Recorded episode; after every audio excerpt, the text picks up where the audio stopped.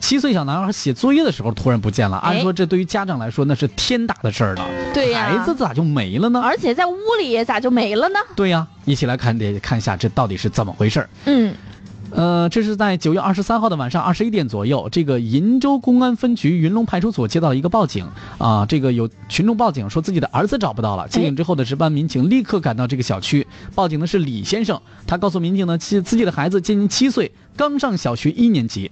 晚上吃完饭的时候呢，这个孩子在自己的房间写作业，自己跟媳妇儿就在外边看电视。嗯等到八点半了，这先生想这孩子写作业这么长时间，进去看看吧。哎，发现作业本写的作，就是作业本还在，写作业的儿子没了哎呦，这可是吓坏了呀！啊！赶紧找啊！找吧，这孩子是不是藏哪儿了呀？我衣柜里边翻一翻，哎，没有，嗯，那这床床床这床他也进不去呀，没有，这孩子上哪儿去了呀？赶紧找吧。哎呀，家里又里里外外翻了一遍，还是没有。这夫妻俩就赶紧去小区外边找，嗯还是没有。这一下，这李先生和媳妇儿慌了呀，哎，因为他们刚刚从别的地方搬过来，对这片儿还不是很熟悉，赶自己紧都不收，儿子更不收了呀。赶紧报警报警！啊！值班民警了解情况之后呢，一边通过周围的监控调查，一边呢把这个李先生儿子照片发给巡逻民警，让他们也帮着找。嗯但，是通过小区的监控跟各个路口监控，发现这小孩子太厉害了，哎，具有很强的反侦查意识。哦，怎么说呢？就是查了所有的监控都没有找到这个小朋友，你说小孩是不是很厉害？这个时候民警就想啊，不对呀、一个小朋友刚上小学一年级，嗯，他的反侦查意，哎，不能是反侦查意识呀，这孩子是不是压根儿就没出去呀？哎呦，按照推理啊，因为他这个民警从李先生口中得到哈，嗯晚上孩子在做作业的时候，哎，有点拖了，嗯哎，这个父母就严厉的批评了他。哎，你这孩子怎么这拖拖拉拉的啊，磨磨蹭蹭的，赶紧写。哎，这民警们和李先生夫妇一起再次来到家里找了起来，嗯并对孩子的房间进行了彻底的清查，得彻底到什么程度？就是把这个床啊、床板啊什么的全翻开了。争取给他弄个底儿朝上。对，当他们把儿童床上铺。这个是儿童床，这个床上床不是有铺个上床有个床板吗？啊床板子啊，把这个床板贼掀开了，嗯嚯，啊你，猜这里边是什么？哎，对，这，呵，这睡得香哦。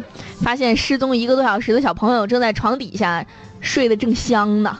你个破孩子啊 啊！你个气死我了！见到这个情况呢，李先生和妻子真的是有点哭笑不得哈。啊，原来啊，这小朋友怕完不成作业被嗯骂，就趁父母不注意，借着自己身材偏瘦的 优势，钻进了狭小低矮的床底，哎，睡起了大觉，哎，这床底按照正常人压根儿就进不去的，进不去。但是孩子自己比较瘦比较小，按照正常人来说，这底下肯定藏不了人的。 嗯，最后那民警也是劝家长啊，说这孩子这刚上一年级，要给孩子点空间，量力而行，不能把孩子往死路上逼啊呀、不能把孩子逼得太紧对哈。李先生和妻子也点点头，向民警表示了感谢。嗯啊，你看这个，看完这个消息以后，我觉得这个很有可能是真的，你知道吗？ 这个为啥呀？前两天这个在家里边，我辅导孩子写作业啊，那因为之前上幼儿园他是不学写字的，嗯没有学汉字的这个写作，他之所以之前对于汉字写作来说，他只是会写自己的名字、爸爸妈妈的名字，嗯仅此而已。嗯，但是那天老师让他把那个题目抄一遍，写到一个数学的数，他就愁得他哭。我说你写呀，呃按照笔顺，你看这么写，我就开始教。但是他真的，你教他，他也不知道怎么去写。